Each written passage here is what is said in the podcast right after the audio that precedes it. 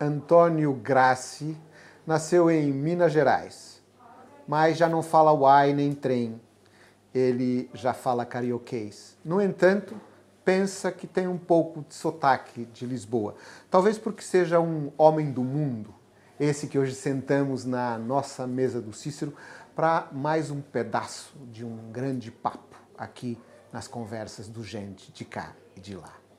O Antônio Grassi fez no, no, início da, da, década anterior um, a Casa do Brasil em Portugal, essa presença do Brasil em Portugal. Eh, já conhecia Portugal, mas hoje você mora aqui. Como é que a cultura, Antônio, aproxima Portugal e o Brasil nesse momento novo? É, primeiro é um prazer estar falando com vocês aqui, né? nessa casa brasileira e ao mesmo tempo portuguesa aqui em Lisboa. E de fato, é, a minha vinda para cá, ela se dá também por um processo cultural, não só internamente, como da minha experiência, da minha relação com, com Portugal. Né? Eu fui o comissário do Ano do Brasil em Portugal em 2012, lá atrás que você lembrou bem, e aqui construímos o nosso Espaço Brasil, lá na LX Factor, lá em, em Alcântara, né? E eu criei um vínculo muito forte com essa cidade que eu considero uma das cidades mais leves que eu conheço. Eu costumo dizer que é, eu adoro Paris, eu adoro Londres, gosto muito de Firenze, gosto de viajar também para todos esses lugares, mas quando eu volto a Lisboa, eu sinto uma leveza que essas cidades que eu adoro não têm. Aqui tem uma coisa que. Eu vou que ter tem, que perguntar por quê. Que coisa é? é, é tem a ver com com a luz, com o céu, com um jeito que a cidade tem, que é diferente de uma pressão que você sente muitas vezes em lugares extraordinários, mas que tem uma, uma pressão externa. Não sei te, te nomear com muita ciência o que vem a ser isso. É um sentimento, é uma relação que eu tenho forte com Lisboa. Dessa leveza da cidade que te recebe. primeira vez que eu cheguei aqui em Lisboa, lá atrás, é, a, a, sensação que eu tinha é que eu estava numa cidade do interior de Minas Gerais, onde a minha família foi criada, onde a minha família é, se desenvolveu, sou descendente de italianos, e, no entanto, me, me, identificava com os portugueses de uma maneira muito de parente. Né? Então, nessa, nessa minha relação afetiva, digamos assim, com a cidade, acrescentou o fato de que nós criamos aqui um projeto cultural que eu reconheço hoje que deixamos um legado importante. É, não só nas relações que estabelecemos, como até aquele momento em que o fio da história se perdeu. Eu diria mais nos últimos quatro anos no Brasil, em que essa relação, não só internacional, como cultural, foi meio que desatada. E aqui em Portugal a gente sempre encontrou um amparo, uma forma de estar aqui presente. A minha iniciativa de vir para cá ela veio sendo costurada, cozinhada há muito tempo. É, de quando em quando dizia, pô, eu preciso tirar um ano que seja para dar uma respirada fora do Brasil e tal. E aí surgiu uma coincidência de estar tá fechando um ciclo na minha gestão como presidente do Inhotim, né, que se deu é, agora, o ano passado, e ao mesmo tempo também construindo uma possibilidade de estar tá aqui empreendendo outros projetos, enfim. A minha preocupação e a minha vontade de trabalhar a questão da língua portuguesa foi sempre muito presente. Depois que eu fui o comissário do Ano do Brasil aqui, da minha passagem pela Funarte, eu acho que é, esse trabalho junto à língua portuguesa, cidadania da língua portuguesa, né? fazer uma referência de uma coisa que é o seu tema, é, sempre me estimulou muito. Então, a minha vontade de vir para cá, de ter oportunidade de estar aqui com minha filha pequena, sendo é, criada num ambiente, de ter contato com outras coisas, claro que isso tudo somou, né? Eu às vezes é como, como se você.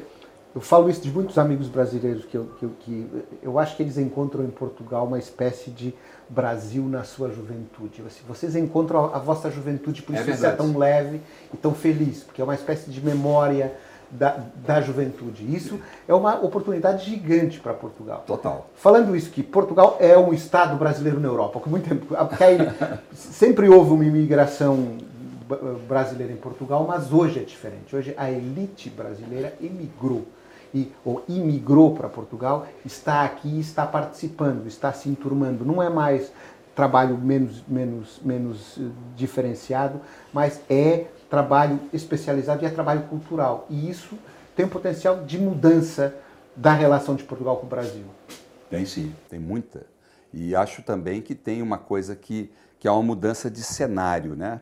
É uma, um fato curioso. Quando eu vim fazer, ser o comissário do ano do Brasil aqui em Portugal, nós tínhamos alguns dados, alguns elementos que levantaram antes, é, que me chamaram a atenção. Um deles era, pelo aeroporto de Lisboa, circulavam naquele ano de 2012 cerca de 800 mil brasileiros que não desciam, que passavam pelo aeroporto de Lisboa para fazer conexão para outros países. É, uma das, de, de, dessas questões nós fizemos um trabalho de conversar, inclusive é, isso repercutiu até em ações. A própria TAP criou uma história que era o stopover, que veio dali, porque a passagem desdobrada era mais Mas cara. sabe que isso é uma das coisas mais importantes, desculpa te interromper, desse, que eu acho que fez com que quem tinha dinheiro para comprar uma passagem ficasse dois dias e entendesse. E, e criaram vários estímulos em relação a isso, que era não só da, do bilhete, como criaram, se você está na classe executiva, me parece, você tinha duas diárias no Hotel Dom Pedro, que era o convênio com a TAP, ou você tinha o voucher de desconto no corte inglês. Enfim, criaram vários, vários estímulos para que esse, esse cenário mudasse. E o que a gente vê agora, conforme você estava dizendo, é o inverso disso. Né? Não só o, é, é descem, como muitas vezes descem para ficar, os brasileiros. Né? E eu acho que te, teve uma mudança absoluta nesse, nesse panorama. Né? A gente tem hoje um número, milhares de brasileiros, é, onde, é, mesmo fora do oficial, né? oficialmente nós temos um número e extraoficialmente seguramente teremos um número. E a gente estando aqui, Graça, na, na, na casa que, de certa forma, unicultura, mas também unipolítica, né? E obviamente estamos em abril em Portugal, né? Não podemos, é um tema inescapável, né? É, e você é um homem que é um militante da cultura, mas também é um militante da política, né? do engajamento político. Qual é a, o, o como você vê aqui o, o em Portugal, vivendo aqui, é, o impacto que a, que a revolução teve, não no Brasil, mas na cultura em Portugal? É, qual, qual, como é que você percebe isso do ponto de vista da evolução da sociedade portuguesa é, na abertura desse processo, uma visão do brasileiro que é militante cultural e político em Portugal? É, eu acho que assim, é claro que a referência anterior eu não tive é, claro. porque eu não vivi esse período salazarista né, anterior à Revolução. No entanto, é, mesmo o que nós vivemos agora recentemente no Brasil, já dá para você ter um parâmetro de uma enorme diferença nessas relações, né, do, no que diz respeito a tudo, não é só é, muito do que a extrema-direita prega hoje, não só no Brasil, como no mundo inteiro, é uma, é um, uma frase que me chama muita atenção, da liberdade de expressão. É como se a eles faltasse liberdade de expressão. Quando o que a gente se, é, sempre sente de que o que a, a extrema-direita mais faz é caçar a liberdade de expressão. Né? Então, o que eu sinto que Portugal teve um avanço enorme em relação a isso. Culturalmente, é claro que a inserção mesmo da União Europeia, dessas relações, tem alguns dados que culturalmente você vai sentir até no seu cotidiano. Né? As referências portuguesas são muito mais em relação à Europa, obviamente, e as brasileiras são muito mais americanizadas. E isso passa por tudo, pela música, pelas estruturas de discussão, pela, até pelo ambiente acadêmico. Né? Eu, eu, eu, eu, diria que assim, uma das coisas que eu sinto nesse, nesse tal de movimento que a gente vive agora, sem perder o foco da, de, desse abril, mas e da esquerda e da direita e da reclama, desse reclamar de liberdade de expressão, porque faz parte do da as lógicas de extremistas, elas sempre pedem, elas sempre reclamam daquilo que tem, não daquilo que não tem, faz parte da narrativa. Né? Eles falam, eu não tenho liberdade de expressão porque eu tenho. Então, é, mas eu estava é, focando aqui nesse, nesse, nessa passagem aqui para Portugal, nessa, nessa nesse momento português específico com os com tantos brasileiros aqui e nessa coisa como o Paulo agora invocava de que Brasil em Portugal estamos discutindo revolução e os brasileiros estão sendo chamados a participar da cultura e do momento de Portugal. Faz sentido uh, a gente pensar como é que a, a, elite brasileira vai moldar esse, esse pensamento universal, uh, esse pensamento de até político, eh, poder ajudar os portugueses que também vão sentir esse, estão sentindo esse, esse momento, até na própria política interna. Como é que você vê que a experiência do Brasil pode ser, dos brasileiros, uh, da elite, da, melhor, brasileiros cultos podem ajudar Portugal a esse embate que pode chegar agora com a, com a direita, com a... Com é, eu acho que nós temos dentro disso aí algumas coisas é, importantes. Mas... Não, não, eu, eu entendi. É, por exemplo, o que a gente vive agora no Brasil, a situação brasileira, é, é uma situação que, a princípio, pede a necessidade de um diálogo, de um país absolutamente dividido, como a gente tem. Vivemos agora, dias, ontem, uma, uma coisa absurda. Dentro do Congresso Nacional, o ministro da Justiça se levanta porque é agredido por parlamentares, enfim onde a dificuldade para esse diálogo está muito presente. Aqui em Portugal, nós tivemos, durante esse período, uma lição importante na questão, do, pelo menos para mim, a minha percepção, desse diálogo possível, em que o país tem que se obrigar a ter. Né? É, quando nós fizemos aqui o Ano do Brasil em Portugal, lá em 2012, nós tínhamos aqui no governo federal, como a gente chama no Brasil, era o governo do Passos Coelho, né, do, do PDS, PSD. PSD, PSD. Estava lembrando do Brasil. É, do PSD, é, é, que era o Passos Coelho, com o seu governo no governo federal. Portugal intervencionou é, e o e o primeiro e o presidente da Câmara Municipal era o Antônio Costa do Partido Socialista. Hoje ele é o, o primeiro-ministro. Nós temos no governo federal o, o presidente Marcelo e temos como presidente da Câmara o Carlos Moedas, que é, por sinal, daquele partido lá do, do Passo Coelho. Essa, essa divisão e essa possibilidade de extremos é, estarem ocupando o poder não se dá aqui em termos de diálogo. É claro que a chegada ainda, do Chega, ainda. a chegada do Chega no, no parlamento português é um fator que desestabiliza, desestabiliza, que muda um pouco esse cenário que eu me referi anteriormente. Mas mesmo assim, mesmo que traga algum ruído, esse diálogo ele permanece. Você vê possibilidade de uma, né, de uma concertação. Aqui teve a geringonça. e Você tem é, é, é saudosa né? geringonça. A saudosa geringonça. e, e, e, e, esse é um tipo, é, um, é uma coisa que se dá no cenário político Estou falando de parlamento, de primeiro-ministro, de presidente da República, mas, no entanto, isso também se dá no seu cotidiano. Isso, isso a gente tem visto no Brasil. Né? A, a dificuldade no Brasil é que é, a política, como aconteceu no Brasil nos últimos anos, ela rompeu laços familiares. Ela rompeu nos grupos de WhatsApp relações que você tinha de parentes, né, de uma família onde você, você acha tem. que não tem chance disso acontecer em Portugal? Eu, eu sinto que aqui é mais distante essa possibilidade, porque a possibilidade de diálogo, mesmo entre extremos, ainda é muito viva. Mesmo que você fale, pô, não tem como conversar com o André Ventura, lá do, do Chega. Mas em algum momento, você, se tiver que conversar, terá que conversar, e eu acho que, que esse diálogo acontecerá. Diálogo não significa concordar, né? Uhum. né? E eu acho que essa possibilidade existe. Agora, no Brasil, o que a gente sente é impossibilidade de dialogar. Isso é que eu acho mais alarmante. A cena do ministro da Justiça no Congresso brasileiro me chamou a atenção, foi isso, a impossibilidade de diálogo. Onde o cara levanta e fala: peraí, se eu não posso falar, eu vou embora.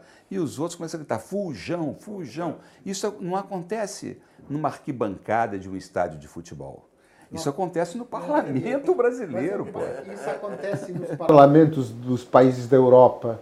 E que talvez também não aconteça onde a extrema-direita também tem a essa cultura, esse, eu, eu não quero chamar tropicalismo para não parecer nada, mas essa diferença, né? Porque aquilo que a gente assistiu no Brasil, nem nos Estados Unidos a gente viu com tanta. Porque talvez pelo, pela confusão partidária, confusão partidária que tem 30 e muitos partidos, é difícil o Congresso do Brasil é. ser gerido, né? Mas esse.